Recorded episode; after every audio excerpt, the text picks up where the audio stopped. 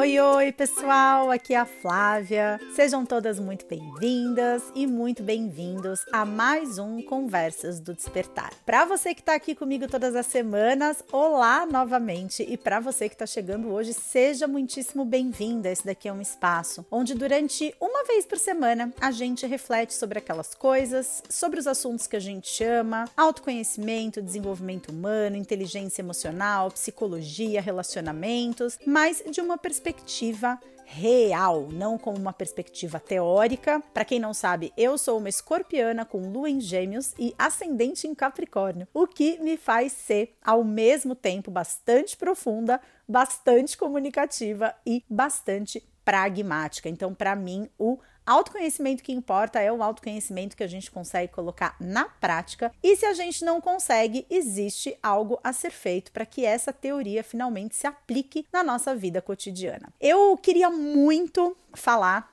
sobre o assunto que a gente vai falar aqui hoje, nesse episódio. E antes da gente efetivamente começar, eu quero reafirmar um convite muito especial para você que está aqui comigo todas as semanas ou para você que está chegando agora. A minha indicação para que você participe do SOS Relacionamentos. O SOS Relacionamentos é um evento gratuito que começa na segunda-feira, dia 20 de junho, segunda-feira agora, e se estende até a quinta-feira, dia 23 de junho. Esses quatro dias, que serão quatro aulas que vão acontecer lá no meu canal do YouTube, às 8 e meia da noite. É uma oportunidade de você vivenciar e de você degustar do processo de libertação emocional, que é o processo a partir do qual a gente se torna livre para sentir todas as emoções, sem, contanto, permitir que aquelas emoções, principalmente as emoções desconfortáveis, as, as emoções incômodas, acabem transbordando na direção dos nossos relacionamentos, não porque a gente sente as emoções, mas porque quando a gente não tem libertação emocional, a gente age a partir das emoções, na tentativa de não sentir coisas que já estamos sentindo. E é aquilo: primeiro a gente pensa, depois a gente sente, a gente age e colhe as consequências. Então, quando a gente não tem libertação emocional, a partir do momento em que a gente entra em contato com uma sensação negativa, uma emoção negativa, a gente se joga nessa procura, nessa busca de fazer algo para que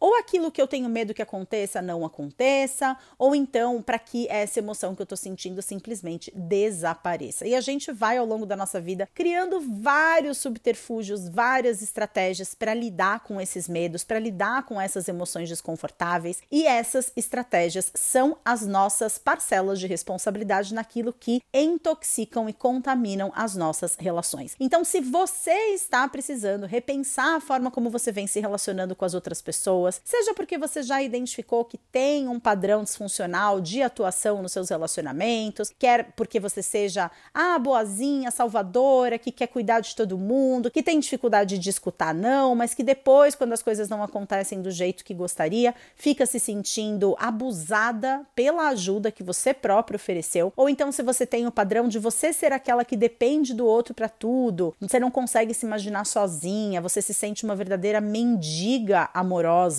ou se você, pelo contrário, você tem justamente a dificuldade oposta, você não consegue aprofundar os seus vínculos, você não consegue se aproximar das pessoas, porque parece que existe ali um medo muito grande de que a partir do momento em que você abrir a porta e as pessoas se aproximarem de você, você vai perder a sua liberdade, você vai ter que ser obrigada a corresponder à expectativa dos outros. E por último, se você é aquela que muitas vezes se torna abusiva e tóxica nos seus relacionamentos, e gente, meio que não tem jeito tá? Meio que se a gente não está tendo um relacionamento saudável, se a gente não está se colocando de forma assertiva, madura, se a gente não consegue estabelecer os limites, na mesma medida em que a gente consegue acessar a nossa autenticidade, a nossa verdade, a nossa essência, o nosso poder pessoal, se a gente não está vivendo um relacionamento maduro emocionalmente, a gente está em um desses quatro padrões. Ou a gente está sendo a salvadora da pátria, ou a gente está sendo a mendiga emocional, ou a gente está sendo a abusiva e tóxica tóxica ou a gente está sendo aquela conhecida como anoréxica emocional, a pessoa que se abstém dos relacionamentos por medo de sofrer com eles. Seja qual for o seu caso, vai ter um link na descrição desse podcast que vai ser extremamente especial para você. Ou você pode digitar no seu navegador o link flaviamelissa.com.br barra SOS tracinho P de podcast e você se inscreve gratuitamente para participar. Se você está de saco cheio de evento gratuito e bibibi, que é uma encheção de linguiça, etc e tal, com certeza você nunca participou de nenhum dos meus eventos gratuitos. Os meus eventos gratuitos, eles têm exatamente a mesma qualidade dos meus eventos pagos, então não deixa de aproveitar a oportunidade. Se você está precisando investir nos seus relacionamentos e redescobrir uma forma de se relacionar com o mundo de uma forma que funcione mais para você, para que a sua vida seja mais leve, os seus relacionamentos sejam mais felizes, o SOS Relacionamentos é uma resposta para suas perguntas. Então eu te espero lá. E vamos falar sobre gaslighting, sobre ghosting e qual é a relação dessas duas posturas com os nossos traumas de infância. Mas olha só, Antes da gente começar, eu vou pedir para você tomar uma posição confortável. A gente vai só se centrar um pouquinho antes de efetivamente começar a falar disso tudo. E eu sempre peço que nesse momento você busque uma posição confortável, lembrando sempre que o ótimo é inimigo do bom e que se por acaso você não conseguir fazer esse exercício agora, tá tudo certo. Mas se você pudesse ausentar durante cinco minutinhos aí da sua rotina em que você ouve esse podcast, você puder ficar quietinha aí com você mesma, busca uma posição confortável, pode ser sentada, pode ser deitada. Se você estiver no transporte público, por exemplo, você também pode fazer esse exercício. Talvez você não se sinta confortável de fechar os olhos, mas talvez você possa acompanhar acompanhar as minhas instruções e levar a sua atenção para aqui agora. E a gente vai começar simplesmente respirando e percebendo como a nossa respiração acontece percebendo esses quatro movimentos na respiração que muitas vezes a gente nem percebe que existem. A gente pensa na respiração como um momento de inspiração, em que a gente coloca o ar para dentro, e o momento da expiração, quando a gente coloca o ar para fora. Mas se você for parar para prestar atenção na sua respiração, você vai perceber que ela tem quatro estágios. E esses estágios, eles se revezam, assim como as quatro estações do ano se revezam. E tudo começa com o movimento de inspiração. Quando você inspira, você traz oxigênio para dentro do seu corpo. Você sente esse frescor que vem de fora. Os seus pulmões eles se expandem e esse oxigênio fresco vem para renovar, vem para trazer vivacidade, vem para trazer saúde, vem para trazer frescor. E existe um momento no qual os nossos pulmões ficam totalmente cheios. Esse momento, ele dificilmente é percebido porque realmente a tendência é que a gente logo continue, né, de forma contínua, de forma intermitente, a gente continue então, inspirei, expirei, inspirei, expirei. Mas o meu convite nesses poucos minutos de centramento aqui é para você perceber esse momento. Só percebe.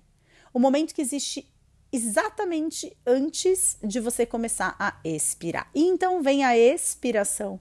Quando você devolve para o mundo aquilo que para você não é mais necessário, mas longe de ser um resto, longe de ser lixo, longe de ser uma sobra, porque é justamente essa expiração que coloca para fora da gente aquilo que, por exemplo, as árvores vão usar no seu próprio processo de absorção de energia. E eu acho que esse momento da expiração, esse momento de desapego da respiração, ele simboliza um momento muito importante da nossa vida e dos nossos processos enquanto seres humanos, porque nós seres humanos nós somos muito bons em inspirar e manter o pulmão cheio de ar, né? Fazendo uma metáfora. A gente tem muita dificuldade nesse desapegar, nesse entregar, nesse reconhecimento de que isso daqui não é mais para mim, mas pode ser que uma outra pessoa pessoa queira. Nossa, a gente poderia falar disso de N formas diferentes, em N dimensões diferentes, mas nesse momento a gente está falando aqui sobre simplesmente devolver para o lado de fora algo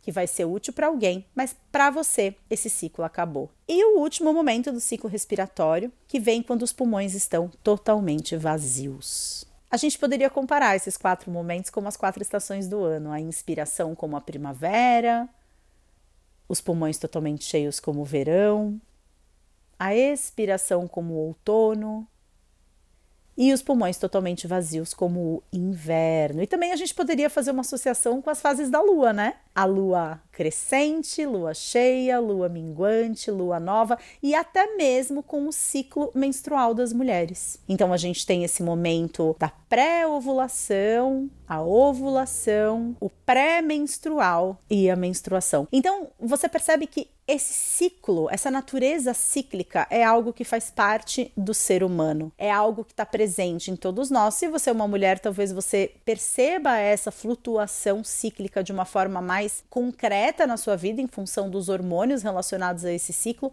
mas de modo geral, nós seres humanos somos seres cíclicos e todos os processos que a gente vive possuem esses quatro movimentos. E agora é aquela hora em que você permanece de olhos fechados se quiser. Eu vou permanecer com os meus. Hoje eu tô com vontade de, como diz o Jung, né? Quem olha para fora sonha, quem olha para dentro desperta, né? Acorda. Eu tô nessa vibe assim de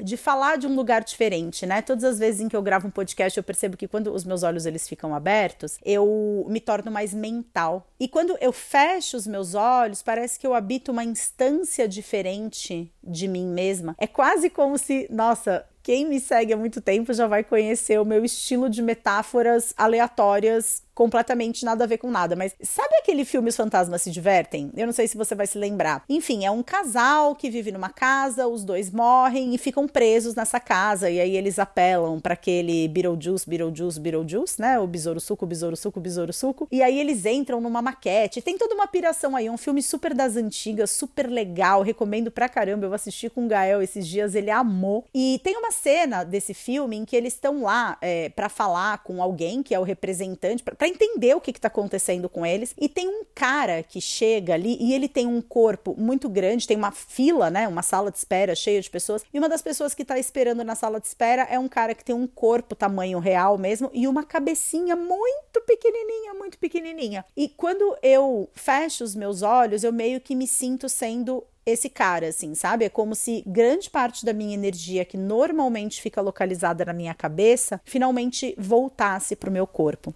E para falar sobre esses uh, padrões, né, sobre esses fenômenos que acontecem dentro de alguns relacionamentos, eu sinto que o caminho talvez seja os meus olhos fechados e seja para entrar verdadeiramente em contato com os padrões emocionais que existem por trás de cada um desses funcionamentos. Se você não conhece esses dois fenômenos, né, o ghosting é uma expressão que vem do inglês ghost, é fantasma, que se trata de quando uma pessoa simplesmente desaparece. Então você tá num relacionamento com uma pessoa, seja um relacionamento inicial ou não, e de repente essa pessoa ela some da face da terra. E eu não tô falando só de relacionamentos amorosos não. A primeira pessoa que fez ghosting comigo foi uma amiga. Nossa, é muito esquisito, né? Num dia parece que tá tudo bem, vocês estão se falando, tá uma vibe gostosa, um relacionamento legal, e aí de repente a pessoa desaparece. A gente ficava até preocupada com ela, eu e minha irmã, poxa, o que será que aconteceu com a Carol? Será que ela morreu? Será que a gente ficaria sabendo, né, se a pessoa morreu? Enfim, infelizmente, eu tenho certeza que você já deve ter passado por uma situação como essa, e o ghosting é realmente fonte de grande sofrimento dentro das nossas relações. E o gaslight, na verdade, vem de um filme, essa expressão vem de um filme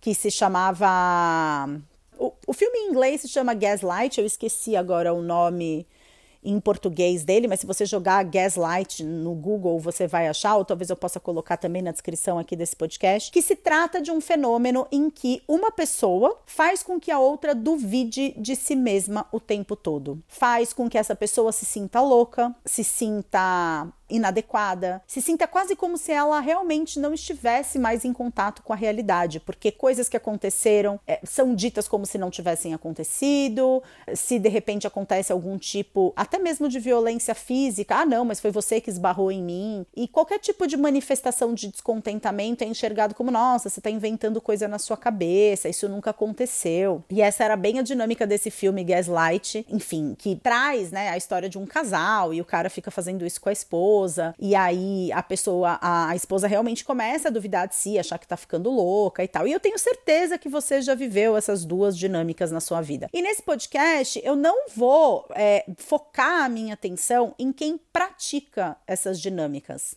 tá bom? Porque eu entendo que exista sim padrões extremamente disfuncionais nas pessoas que simplesmente desaparecem ou nas pessoas que fazem o gaslight. Na verdade, dentro do entendimento lá no SOS Relacionamento, se você for participar do SOS Relacionamentos, você vai entender qual é a dinâmica de uma pessoa que faz isso e por que que ela faz isso e o que que tá por trás dessa atitude, que num primeiro momento a gente pode entender essas pessoas como que desgraçado, olha só o que ele fez, olha só o que ela fez, tá querendo me tirar de doida mas no fundo, no fundo, enfim, não vou nem entrar no âmago se é uma falha de caráter ou não, se é bondade, se a pessoa é boa ou ruim. É, enfim, eu sou psicóloga, eu enxergo as coisas de uma forma diferente, né, do que esse senso comum da pessoa tá sendo bacana não tá. Eu acho que a pessoa que faz ghosting, a pessoa que faz gaslighting, ela é uma pessoa que tá enfrentando questões consigo mesma muito sérias e que precisam ser olhadas. Se você é uma dessas pessoas, por favor, participe do SOS Relacionamentos, porque eu tenho certeza que a sua intenção em momento nenhum é ser uma pessoa pessoa tóxica é trazer o sofrimento para o outro. Eu sei, e eu quero muito que você ouça isso. Eu sei que o que está por trás das suas atitudes é medo, é medo de sofrer, é medo de se sentir sobrecarregada, é medo de sentir a expectativa dos outros sobre as suas costas, é medo de trazer conflito à tona e desagradar as pessoas. Eu sei tá? Então vem trabalhar tudo isso no SOS Relacionamentos você é minha convidada, meu convidado de honra. Mas nesse podcast eu vou focar em quem sofre com essa dinâmica, porque existe uma característica muito interessante. A pessoa que sofre de gaslight ou de ghosting, ela não é uma pessoa que vive isso uma única vez. Porque quando você vive isso uma única vez, numa situação isolada, uma situação pontual, e você tem a percepção de que tem alguma coisa de errado nisso, você não tolera a segunda vez. A pessoa some com você uma vez, a pessoa desaparece uma vez, você não vai nem descobrir que isso se chama ghosting, porque você só descobre que isso se chama ghosting quando você passa por isso um determinado número de vezes. A mesma coisa o gaslighting. Se você tiver segurança pessoal, se você for uma pessoa madura emocionalmente, se você tiver em ordem com o seu autoconhecimento, com a sua autoestima, na primeira vez que a pessoa virar para você e falar: "Não, mas veja bem, não foi bem isso que aconteceu", você vai falar: Claro que foi isso que aconteceu. É óbvio que foi isso que aconteceu. tá me tirando de mané. Então, a pessoa que sofre ghosting e gaslighting e fica sabendo que essas palavras existem, né, é geralmente uma pessoa que já viveu um número um, um, determinado número de vezes essas mesmas dinâmicas. E aí existe um ponto, porque dentro do que a gente vem discutindo, principalmente na mídia, nas redes sociais, a respeito de relacionamento abusivo, relacionamento tóxico, cara, a gente vive numa dualidade, nós temos a tendência sempre de abraçar a vítima, é, a gente tem essa tendência de procurar vítimas e bandidos. A nossa mente funciona dessa forma, preto no branco. E o meu convite aqui no Conversas do Despertar é justamente para a gente sair um pouco dessa dinâmica preto no branco e começar a explorar os diferentes tons de cinza que existem entre o sim e o não. Eu não estou dizendo que isso esteja errado, tá? Eu acho que é assim que a gente funciona, não tem como a gente brigar, né, com a natureza da nossa mente, a natureza do mundo, a dualidade tá aí, é o bem, é o mal, é o alto, é o baixo, é o inverno, é o verão, é a primavera primavera, é o outono, é inspiração, é expiração, é sístole, diástole, é, é quente, é frio, tá aí dia e noite, né? Homem e mulher, nós somos marcados por essa dualidade. A dualidade é uma, uma característica inerente à nossa existência. Mas no momento em que a gente entra nessa dualidade e a gente realmente aceita que sempre quem sofre o gaslighting é uma vítima e sempre quem pratica o gaslighting é um opressor, é um abusador, é uma pessoa tóxica, por mais que no senso comum, sim, isso seja verdade, quando a gente olha as coisas nessa forma e a gente deixa de evoluir para uma outra percepção sobre esses fenômenos, a gente não cria novas reflexões e a gente deixa de aprender com as coisas. Porque é muito mais, obviamente, é muito mais confortável você estar na postura de quem sofre o ghosting, da pessoa que porque afinal de contas você tem direito de reclamar, você tem direito de ficar puta, você tem direito de chorar as pitangas com as suas amigas, afinal de contas a pessoa simplesmente desapareceu. Mas a gente deixa de levar em consideração a nossa parcela de responsabilidade pelo que está acontecendo. E que fique claro, não se trata aqui de culpar a vítima, tá bom? Mas de buscar uma autorresponsabilidade, porque como eu disse, a pessoa que sofre gaslighting, ela não sofre gaslighting uma vez ela sofre isso dentro de um relacionamento e em vez dela levantar o narizinho dela lindo, pisar firme e falar: fui não me relaciono com pessoas que me invalidem dessa forma, ela permanece. E é essa permanência que faz com que a coisa vá evoluindo, principalmente no gaslighting, né? Que é um processo realmente que vai evoluindo, não é do dia para noite que você começa a se achar uma louca, né? São diferentes, é, minúsculas atitudes, pequenos passinhos, pequenos acontecimentos que quando se somam trazem essa consequência, essa referência muito negativa a respeito de mim mesma, a respeito da minha autoimagem, a minha capacidade de gostar de mim mesma, sendo que tem sempre alguém ali dizendo que eu sou maluca, que as coisas não aconteceram do jeito que eu tô dizendo que aconteceram. E exatamente a mesma coisa com o ghosting, tá bom? A pessoa que sofre ghosting, ela é uma pessoa que tem realmente é, essa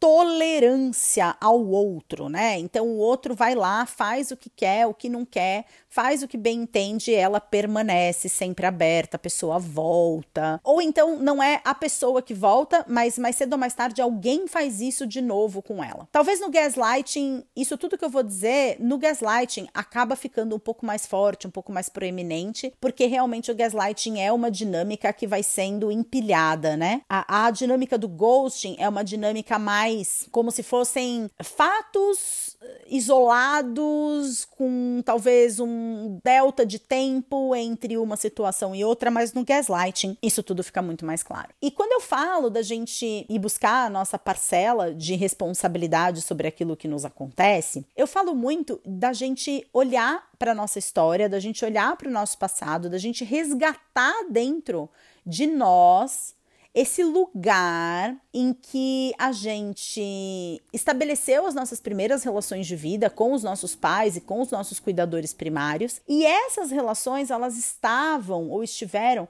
recheadas de nuances emocionais aversivas. É como se fossem relacionamentos carregados de algum tipo de tensão. A pessoa que sofre gaslight é uma pessoa que foi educada ao longo da vida, não no sentido consciente, mas no sentido de condicionamento, no sentido de vivências que foram se repetindo e que acabaram deixando essa marca. São pessoas que estão acostumadas a serem invalidadas. São pessoas que parece que já têm um modelo de amor que sustenta esse tipo de relação, em que aquilo que ela tem certeza é colocado de lado, aquilo que traz sofrimento, mas é um sofrimento diferente, né? É um sofrimento de você duvidar de você mesma, de você perder a confiança em si mesma, né? E quando a gente fala da gente, e quando eu falo a gente, eu falo a gente mesmo, né? Porque eu já estive muitas vezes nesse lugar de sofrer gaslighting, é, de sofrer ghosting, mas especificamente sobre gaslight, a gente está falando de um seio familiar, de uma dinâmica familiar, de uma relação que foi estabelecida ainda muito na infância, em que as nossas percepções, as nossas intuições, as nossas sensações, elas eram continuamente invalidadas. Então é quase como se a gente já estivesse acostumada com isso. Claro que talvez não num nível tão intenso quanto acontece num gaslighting, né? Como por exemplo dentro de um relacionamento abusivo, que você vê ali que o cara levantou a mão sim para te bater, ou que o cara fez de propósito sim, colocou meio que o pé para você tropeçar, e você olha para ele, ele faz aquela cara de inocente, fala: "Nossa, você entendeu errado. Nossa, não era nada disso", né? O, o lobo em pele de cordeiro é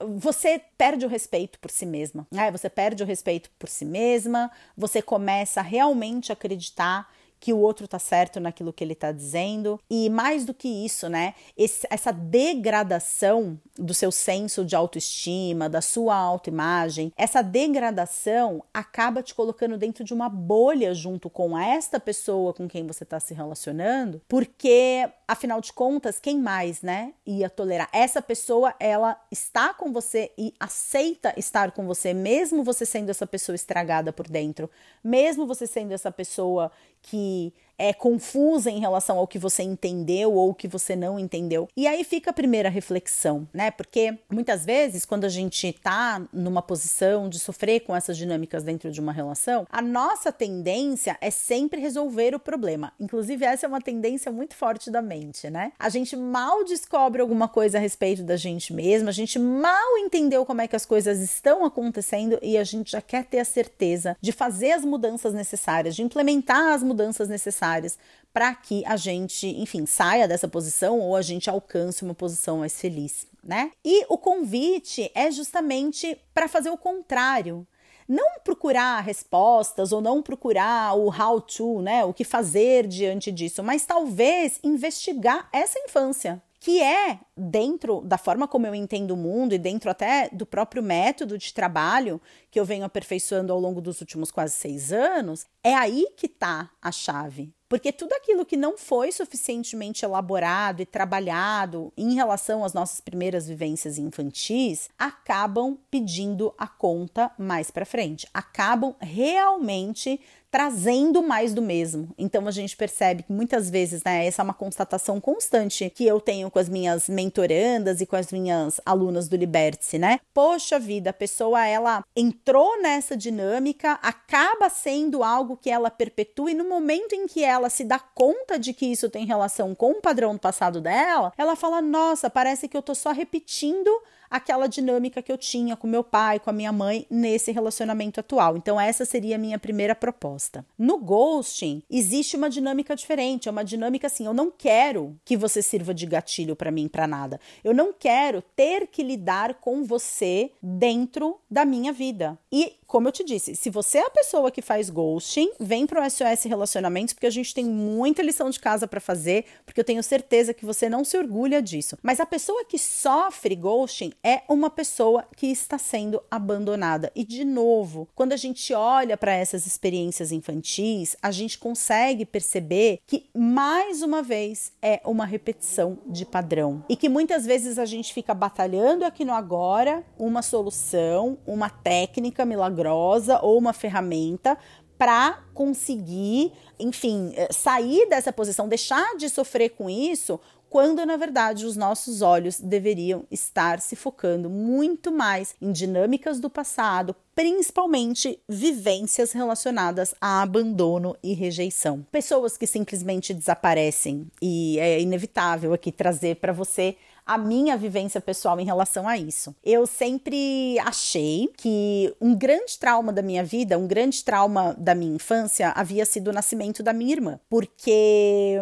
eu me lembro da minha vida ser muito colorida e ser muito alegre, ser muito leve até um determinado ponto, e por volta dos meus cinco anos de idade, eu me lembro nitidamente das coisas terem mudado. E por mais que eu nunca tenha tido nenhuma prova ou ninguém tenha falado para mim especificamente que aquilo tinha sido uma vivência traumática, eu vivia da pele para dentro essa certeza, né, que o nascimento da minha irmã tinha sido uma peça chave para entender muitos dos meus processos. Para quem não sabe, eu tenho uma irmã quatro anos e oito meses mais nova do que eu. Ela também é psicóloga, maravilhosa. Vira e mexe, eu cito ela lá no meu Instagram. E hoje, enfim, nosso relacionamento não tenho o que falar. Mas durante muito tempo na infância eu convivi com essa chaga, assim, né, dentro da minha alma. E obviamente, né, até por ser psicóloga e ter estudado psicanálise antes de qualquer outra coisa dentro da faculdade de, de psicologia, eu logo associava o nascimento da minha irmã a uma maior disponibilidade da minha mãe para ela e menor para mim. E sempre achei que tivesse sido assim que aconteceu. Mas recentemente, recentemente assim, né, talvez de um ano e meio para cá, eu tive um alinhamento dessa história toda, porque eu resgatei na minha memória um acontecimento que foi uma babá. A minha mãe, ela sempre trabalhou muito, se você é uma ouvinte minha aqui das antigas ou me acompanha nas redes sociais, você já me ouviu falando isso muitas vezes. A minha mãe, ela sempre foi uma trabalhadora muito dedicada, e isso foi muito sofrido em alguns momentos da minha vida. Eu vivi durante alguns momentos da minha vida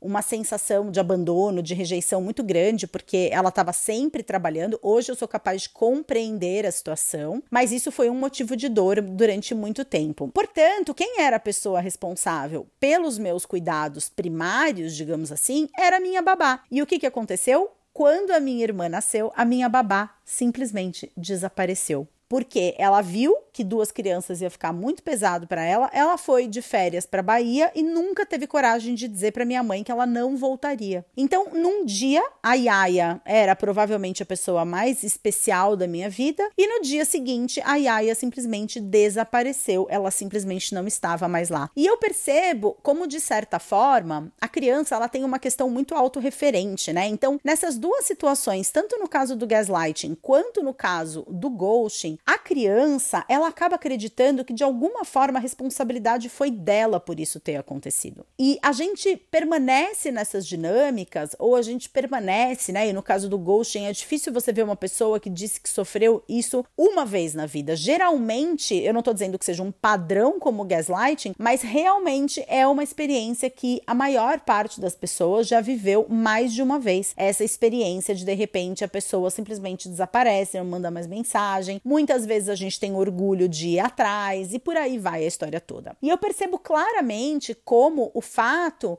de ter me colocado muitas vezes nesse lugar de aceitar um gaslighting, de aceitar um ghosting, claro que olhando depois, né, não em tempo real, em tempo real eu não tinha essa clareza, mas olhando um tempo depois, olhando para trás e entendendo esse meu movimento, fica muito claro para mim de que na verdade eu estava ali completamente adormecida, aceitando coisas da forma como eu tinha sido ensinada a aceitar durante a minha infância. E quando eu digo isso, eu digo isso assim, trazendo uma leveza muito grande pro meu pai e pra minha mãe, sabe, gente? Já passou da fase de culpar papai e mamãe pelos nossos problemas, né? Senão a gente chega em Adão e Eva. Mas realmente entendendo que existiu ali a melhor coisa que eles puderam fazer, por incrível que pareça em alguns momentos, a melhor coisa que eles conseguiram fazer foi o que realmente eles fizeram. E eu também acredito que nós sejamos seres espirituais em uma experiência humana, então também não acho que os nossos pais são nossos pais por acaso. E realmente, assim, voltar para esse momento em que essas feridas foram implantadas dá muito trabalho, dá muito trabalho, mas ao mesmo tempo eu fico pensando que parte desse muito trabalho dá porque a gente resiste a esse processo. Então, da mesma forma que eu comecei aqui falando, né, que a gente tem o movimento de inspiração, o momento de pulmões cheios, o momento de expiração, o momento de pulmões vazios, as nossas primeiras vivências infantis elas serviram como esse momento de inspiração. A gente absorveu do mundo